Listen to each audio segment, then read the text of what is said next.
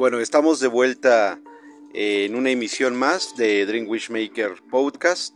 Les damos la bienvenida a nuestro auditorio, a quienes, eh, a quienes nos acompañan y agradecemos a los que han venido siguiendo este proyecto. Esta es una manera más de acercarnos con nuestro público y bueno, hemos estado buscando eh, distintas temáticas de interés para poderlas compartir con ustedes. Eh, yo soy Acremorphin, el Dream Wishmaker, y esto es el podcast número 3 de Dream Wishmaker. Bienvenidos a todos y bueno, eh, anteriormente nos habían estado pidiendo eh, un programa donde pudiéramos abordar temas políticos a manera de pues una pronta respuesta a sus peticiones. Decidimos, después de pensarlo algún tiempo, de realizar pues un especial dividido este, en dos partes por el mérito que recibe tan extenso y delicado tema. Eh, el día de hoy les presentamos eh, un artículo que en su momento fue bastante polémico, aceptado también por otros, eh, controvertido para unos más. Y bueno, adaptamos un artículo que fue una crítica política que se publicó anteriormente en diferentes medios.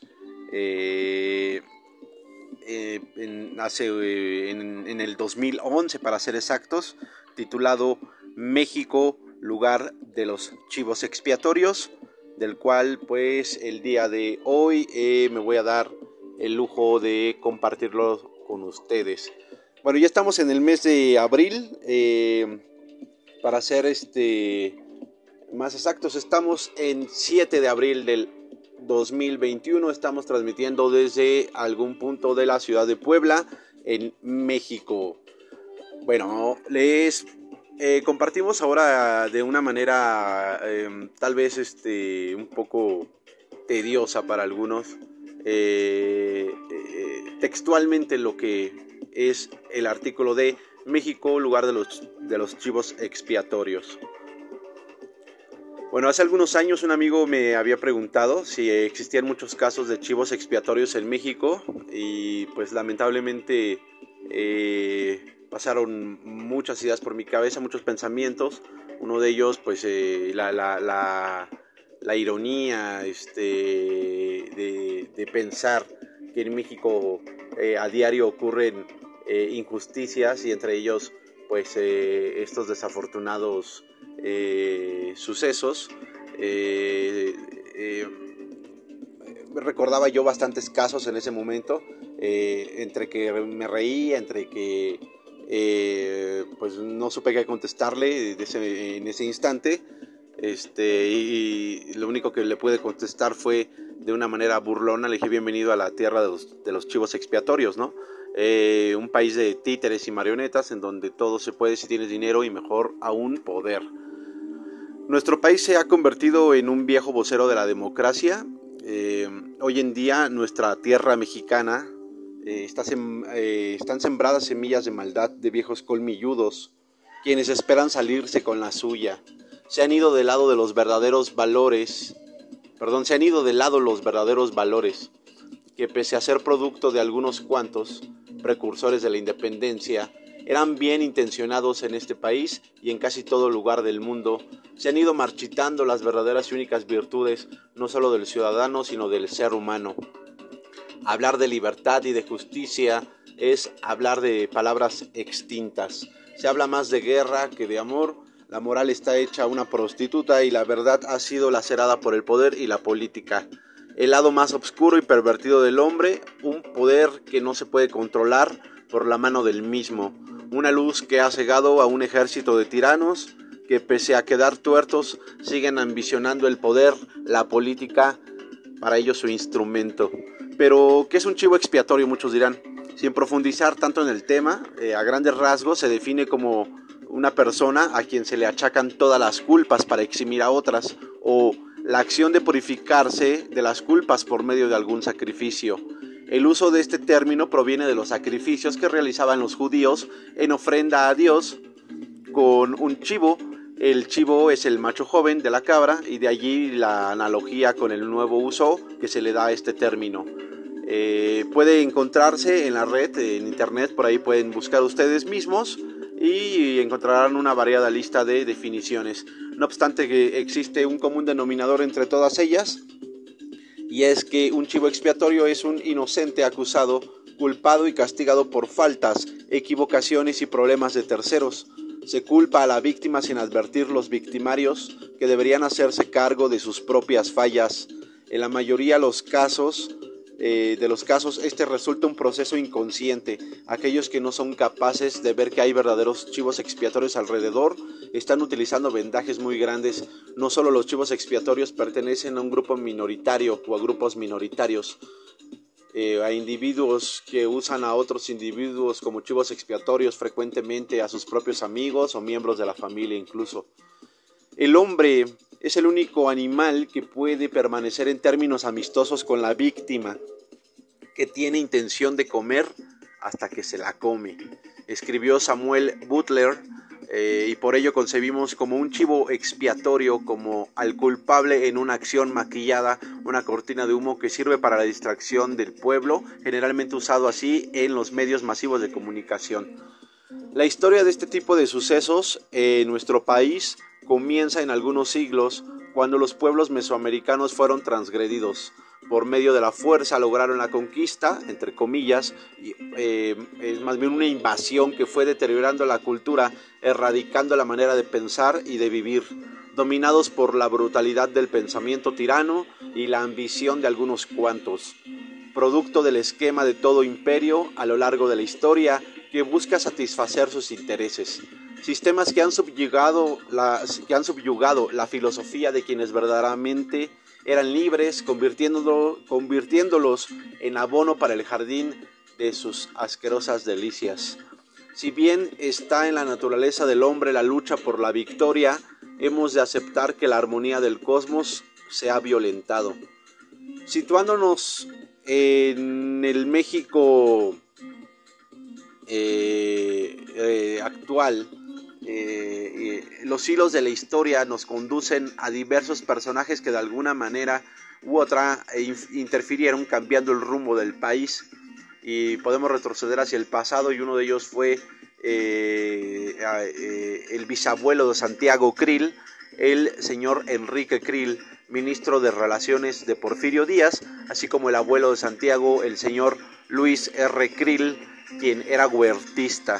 Participó en la decena trágica en la cual fueron asesinados el presidente Francisco I. Madero y el vicepresidente José María Pino Suárez. Cobrando cuentas de poder, una jugada sucia de las conspiraciones debido a la filosofía idealista de Madero que no eran del gusto de aquellos que en la actualidad desean ambiciosamente preservar sus intereses. Ha sido debido a esos idealismos que han sido necesarios los chivos expiatorios, la política mexicana ha sido titereteada por personajes sombríos que usan el poder como instrumento del mal. La Revolución Mexicana había dejado severos daños a la economía del país y del mundo, principalmente a los Estados Unidos. Vendría también la crisis del 29 en ese país. Desde Huerta hasta, hasta el maximato del socialista Plutarco Elías Calles, que promovió la reglamentación del artículo 130 de la Constitución a fin de contar con instrumentos más precisos para ejercer los severos controles que la Constitución de 1917 estableció como parte del modelo de, eh, de, sujeción de las iglesias que en ese momento eh, habían estado pues dominando ¿no? al Estado, eh, aprobado en, en este caso por los librepensadores pensadores y la guerra cristera que consistió en un conflicto armado que se prolongó desde 1926 a 1929. Bueno, entre el gobierno de Plutarco Elías Calles y, milicias de laicos, presbíteros, católicos, que resintieron la aplicación de legislación y políticas públicas orientadas a restringir la autonomía de la Iglesia Católica, el maximato fue un claro ejemplo de la manipulación y puede percibirse en sus tres sucesores, Emilio Portes Gil, Pascual Ortiz Rubio y Abelardo L. Rodríguez, quienes fueron sin duda las marionetas de Elías Calles. Esta situación despertó incluso la atención del Papa Pío XI, tras publicar una serie de encíclicas que criticaban especialmente las políticas anticatólicas desarrolladas durante este periodo por los gobiernos de tres países, la Alemania nazi de Adolfo Hitler, la Italia fascista de Benito Mussolini y la influencia de estos dos en México. Fue hasta que el popular hijo del pueblo, el señor Lázaro Cárdenas del Río, le puso un alto a esta situación, al menos eso pareció, y expulsó a Plutarco de nuestro país. Podemos recordar también la expropiación petrolera de 1938, que no le cayó nada bien al país del norte. Vendría después Manuel Ávila Camacho de 1940 a 1946, quien estableció una nueva relación diplomática con la ex Unión Soviética. Recordemos que se suscitaba la Segunda Guerra Mundial existía ya un estrecho vínculo entre las diferentes fuerzas del mundo. De alguna manera u otra, eh, esto era una realidad. Países como los Estados Unidos, Alemania y la URSS, durante su mandato sucedieron algunos eventos peculiares. Quizá el más significativo, el del hundimiento del buque mexicano petrolero de nombre Potrero del Llano, que por cierto hay por allá en el norte de Veracruz un, pequeño municipio llamado Potrero del Llano. Eh, continuando con el artículo, bueno, esta fue una de las primeras cortinas de humo que se planeó bajo el sello de los Estados Unidos en nuestro, para nuestro país. Si bien ya es bastante conocida la, la corriente de los libres pensadores en el mundo, las sociedades herméticas, cabe resaltar que los Estados Unidos, una pequeña pero significativa preceptoría o sucursal, eh, tuvo y tiene lugar en la Universidad de Yale, el famosísimo Schools and Bones, financiado por el grupo elitista de los Bilderberg, quienes tenían toda la intención por gobernar el mundo, peor aún que dirigen a su antojo en el anonimato. Traducido a nuestro español como calavera y huesos, ha sido a lo largo de la historia moderna y contemporánea de los Estados Unidos toda una tradición, una preceptoría llena de poder, y podemos remontarnos a Prescott Bush, el abuelo del expresidente George W. Bush, quien surgido de esta supuesta eh, fraternidad financió a Hitler para su nacionalsocialismo. Sí, su capital fomentó al nazismo. ¿Qué más se puede decir de George Bush padre e hijo cuando casi todo está dicho y está proyectado en los medios?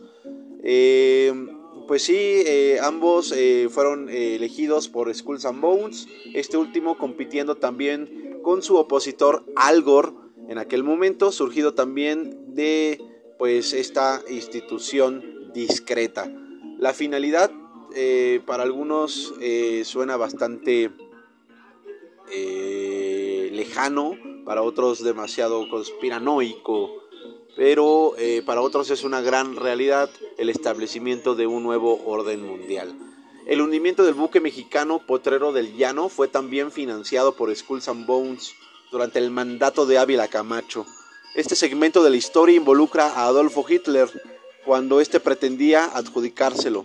En realidad se trataba de una estrategia de los Estados Unidos para que México tuviera una razón para declararle la guerra a Alemania, eh, creando una, una falsa alianza así jugaría en ambas partes del tablero de ajedrez. Digamos que fue una especie de falsa bandera y se utilizó a México, ¿no?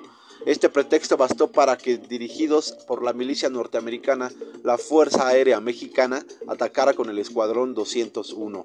Es decir, poniendo a la carnada por delante mientras los Estados Unidos calculaban la victoria. Los vecinos del norte han sembrado en México un sinfín de situaciones para que les reditúen en el futuro, armando escenarios que les sean de utilidad en la posteridad. Otro caso más fue el de la matanza de Tlatelolco, que pese a estar bastante trillado el tema, nadie se ha atrevido a señalar a Skulls and Bones, pues su peor enemigo es el socialismo, es decir, los comunistas.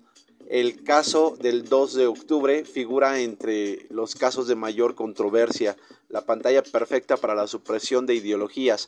De esta manera los intereses y la participación de Calavera y Huesos de Yale en nuestro país se fue gestando con el tiempo a través de múltiples figuras, públicas, religiosas y políticas como Díaz Ordaz, López Portillo, Echeverría, Miguel de la Madrid Hurtado, Posadas Ocampo, Alfredo Harpelú, entre otros. No obstante, Skulls and Bones necesitaba títeres más hábiles, alguien que tuviera la capacidad y la sangre fría para derrocar los pensamientos comunistas y centralizar el poder. el ahora cómodamente establecido en Dublín el exmandatario Carlos Salinas de Gortari. Y bueno, el innombrable Salinas de Gortari se enfrentaba a su contendiente, el señor Cuauhtémoc Cárdenas, hijo de Lázaro Cárdenas del Río, principal opositor del régimen priista, pese a que el pueblo mexicano había votado en las urnas en su mayoría a favor del candidato opositor que representaba al PRD y quien para la mayoría de los mexicanos fue el verdadero electo por la sociedad, fue Salinas de Gortari quien ganaba ante la desacreditación del mismo pueblo tras la famosa ya conocida caída del sistema, coronado frente a la televisión enmarcando su victoria para la historia con el entonces monopolio televisivo una obra más de los intereses políticos de los Estados Unidos. Usando esos espejos de control mental, durante la presidencia de Salinas de Gortari se potencializaron los escándalos. La solución se fabricaba al estilo Hollywood. Una vez más, los chivos expiatorios lograron captar la atención del pueblo mexicano, que no hacía más que observar a través de su televisor los circos de la política del salinato. Vaya que todos tuvimos un poco de show, tuvimos de todo, desde los cuentos de ultratumba del chupacabras hasta los casos no tan gratos que han marcado nuestro país. Un caso más también muy conocido fue el secuestro del entonces presidente del grupo Banamex, considerado en ese entonces, en aquel tiempo, como uno de los hombres más ricos del mundo según la revista Forbes, de quien se exigía 100 millones de dólares por su rescate del cual se pagaron 30. Eh, quien fuera primo de Carlos Slim, eh, ahora conocido como también uno de los más poderosos y ricos del mundo, según también la revista Forbes, quien se hizo dueño de teléfonos de México durante el salinato mismo. Cabe recordar también otra de las grandes cortinas de humo fue el asesinato de Luis Donaldo Colosio, el chivo expiatorio. En este caso, el autor material fue Mario Aburto. Por si fuera poco, faltaba la cereza del pastel, cocinado por Salinas, propulsado por intereses extranjeros, el no menos recordado movimiento armado en Chiapas el primero de enero de 1994. El zapatismo o STLN, Ejército Zapatista para la Liberación Nacional, pues estaba por entrar el infiltrado clave que continuaría con el salinato, la puerta para el grupo Bilderberg y Skulls and Bones se abrió con uno de sus infiltrados menos esperados, Luis Ernesto Cedillo Ponce de León. Sí, efectivamente, el expresidente también, eh, Luis Ernesto Cedillo. Bueno, Cedillo estudió en la Universidad de Yale y, oh sorpresa, uno de los hijos también de esta fraternidad de Yale, Skulls and Bones, fue Luis Ernesto Cedillo, uno de los cómplices y víctimas de Salinas, y de ahí el mencionado dedazo, con ese poder de poder señalar a quien sería el sucesor respaldado por los Estados Unidos. Cedillo sería la nueva marioneta de Salinas y los Calavera y Huesos, preparando el panorama perfecto para el dominio de los Estados Unidos con el Tratado de Libre Comercio, el TLC. Actualmente eh, ya se ha modificado y se ha extendido eh, a, este y se han tratado algunos otros puntos importantes, hoy llamado TEMEC, eh, Tratado de México, Estados Unidos y Canadá. En su momento fue el TLCAN o NAFTA, y bueno, el cual ha involucrado a, estas, a estos tres países del norte, de norteamericanos, Canadá, México y pues obvio a los Estados Unidos. Un escenario para la dominación del imperio del tío Sam, ya sabemos cómo terminó y cómo está en sus etapas finales esta cuestión de el neoliberalismo.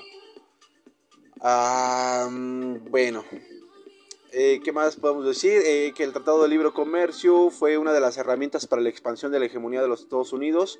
Eh, estos bloques económicos que se expanden a nivel mundial, para la zona norte de América fue el TLC, para la supremacía de este imperio tiránico que ha estado detrás siempre del gobierno americano como parte de una estrategia para dominar los mercados, las rutas comerciales, la economía, los recursos naturales, los sistemas de comunicación, los medios masivos de comunicación, por tanto la información, la manera de pensar y de vivir de cada uno de los hombres, arrebatando nuestra libertad natural y la armonía de los pueblos. El, Tratado de Libre Comercio es una pieza, eh, fue una pieza eh, del rompecabezas para lograr eh, ser los amos de la región y los líderes del mundo en aquel entonces. Hoy en día reformado eh, este tratado, el TEMEC, tratado de México, Estados Unidos y Canadá, donde pues pareciera un acuerdo mutuo entre tres países, pero siempre hay uno que lleva la ventaja. Eh, uno de los tres principales bloques económicos actualmente eh, del planeta junto con la Unión Europea que ha tenido sus dificultades también eh, y la Asociación de Naciones del Sudeste Asiático, la ASEAN por sus siglas en inglés, la Association of, of, of Southeast Asian Nations. Fue Luis Ernesto Cedillo el elegido para entregar el poder a la derecha, pero no la batuta para orquestar la principal obra. Skulls and Bones planificó meticulosamente el cambio de poder en nuestro país, pues desde años atrás pretendía sustituir al mismo PRI al que había estado financiando por décadas. Perdón, de repente sí, se me lengua la traba, pero estamos transmitiendo en vivo y eh, estamos eh, ahora sí de, duro y de lleno, como dirían por ahí, este, duro y lleno y tupido para eh, hablar sobre este tema. Eh, mándenos sus comentarios, escríbanos a acremorphin.gmail.com ¿Qué les parece eh, este podcast sobre crítica política titulado México, país de los chivos expiatorios? Bueno, me voy a dar el lujo de darle un sorbo a mi café para poder continuar.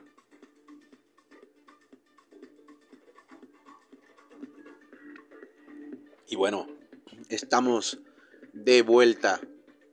Skulls and Bones les platicaba, pues eh, estuvo planificando durante mucho tiempo eh, eh, cómo iba a, germinar esta semilla de que, estuvo plantada desde años atrás.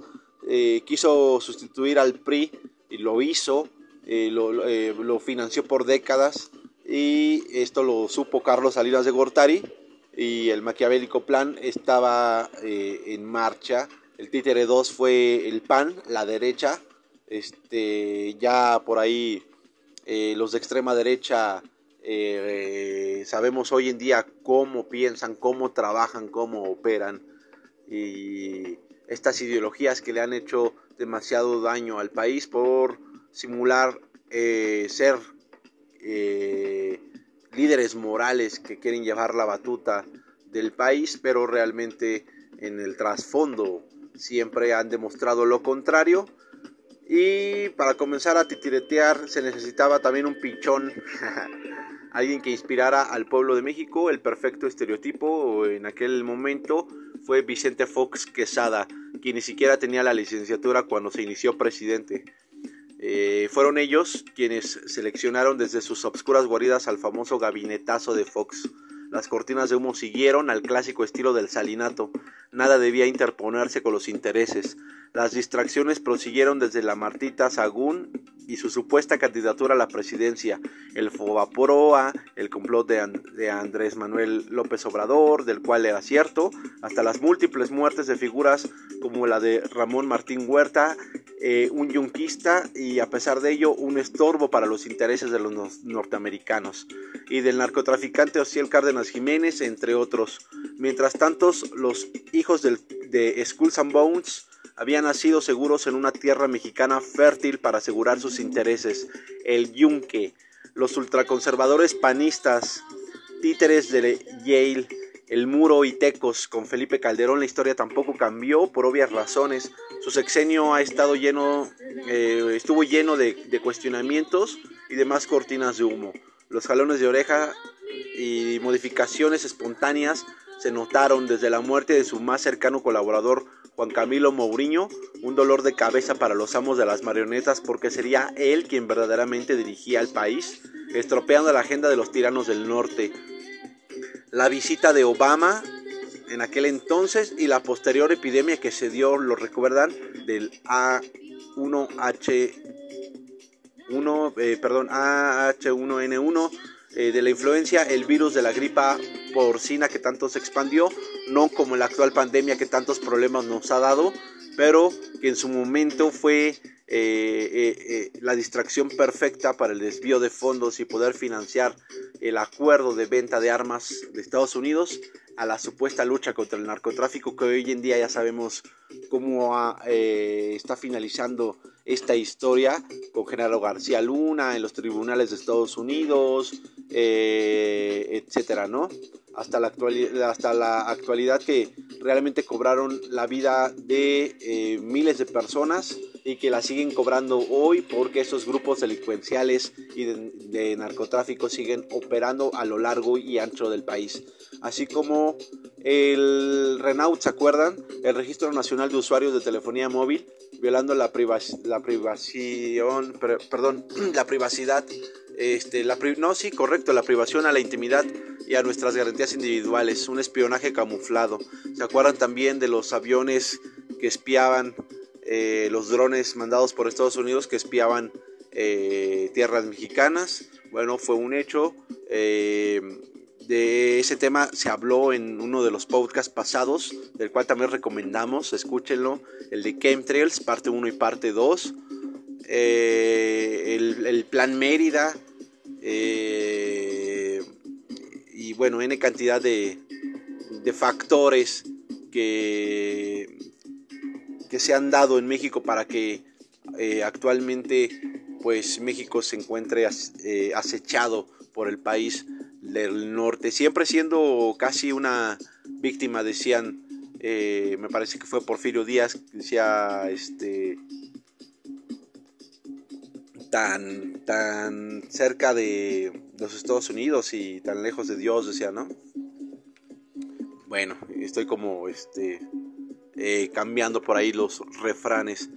Eh, ¿Qué otra cosa les podemos mencionar? Eh, ¿se, acuerdan, del secuestro del jefe Diego? el autosecuestro, quienes algunos especulan que es víctima de la guerrilla por parte de grupos paramilitares, así, se, así lo, lo, hizo saber en aquel entonces, para financiar sus movimientos, una garantía de poder o bien algo mucho más grande. Pero bueno, son casos que ahí han quedado. Hicimos un artículo también, una investigación sobre ese caso. Está también en las redes, lo pueden buscar. Este, eh, yo creo que también se los vamos a proyectar aquí, los vamos a publicar aquí para la audiencia sobre el caso del jefe Diego. Ese será para otro podcast. Pero bueno, para condimentar el platillo con un caso, ¿se acuerda también el, caso de Polet? la renuncia de Bas Bas, eh, toda la telenovela que se desgastó este, y que fue proyectado eh, en los medios nacionales. Hoy en día ya sabemos que fueron montajes y bueno, todas estas distracciones, los espejismos de los cuales venimos hablando desde hace mucho tiempo. Podemos darnos, darnos cuenta que la política en México es perfectamente mangoneable desde el exterior por aquellos líderes que planean más que solo jugar o experimentar, pues ya está hecha la política en nuestro país. Una absoluta prostituta eh, bajo la, la, mirada de los Estados Unidos. Basta mirar las calles, encontrar en la propaganda política los rostros de los hijos de los tiranos engañados, comprados, mentes hipnotizadas por los ojos de la oscuridad. Por cierto, campañas políticas de las más costosas del planeta y las que mayor contaminan. Ahora hay un reto en cuanto a las campañas políticas con esta pandemia por la cuestión de que eh, pues hemos tratado de continuar en una vida híbrida entre lo digital y lo real entre lo que es estar en casa, el confinamiento y la vía pública. Em, los intereses de Skulls and Bones y del grupo elitista de los Bilderberg y los Rockefeller están aún en marcha. Las fases se han ido activando y pretenden reprimir nuestra libertad de expresión persiguiendo a la luz de la verdad. Pretenden destruir nuestra soberanía con las fallas políticas perfectamente malintencionadas quieren quebrantar a nuestro pueblo soberano con farsas y mentiras, en una supuesta democracia que no ha servido ni servirá con una vieja constitución, mucho menos con personajes demagogos y tiranos, atacando con diversos instrumentos como la televisión, los medios masivos que tanto manipulan, la supuesta telecracia, que en realidad está vuelta una teletiranía, quieren desestabilizar a nuestra madre patria con las cortinas de humo, haciéndose valer de inocentes y de chivos expiatorios. Buscan provocar un Estado fallido para la militarización continua y una próxima intervención, constante amenaza de invasión de sus fuerzas de combate para su dominio y supremacía. Se sabe que Estados Unidos está muriendo y que hoy el país también de México está sufriendo. El silencio no es una opción y es por ello que siempre he incitado a la reflexión del verdadero pueblo mexicano, de mis compatriotas, al análisis de nuestros valores, a profundizar en nuestro pensamiento, a la búsqueda de la pura, pulcra y verdadera conciencia, para que la ignorancia sea transformada y la verdad sea iluminada en pro de las grandes virtudes, de la paz y de la libertad de nuestro país y de la humanidad misma. Les agradezco a todos, esto fue Dream Wishmaker Podcast número 3. No se pierdan la segunda parte de este podcast en unos días. Compártanlo con sus amigos, espero sus comentarios. Gracias, hasta la próxima.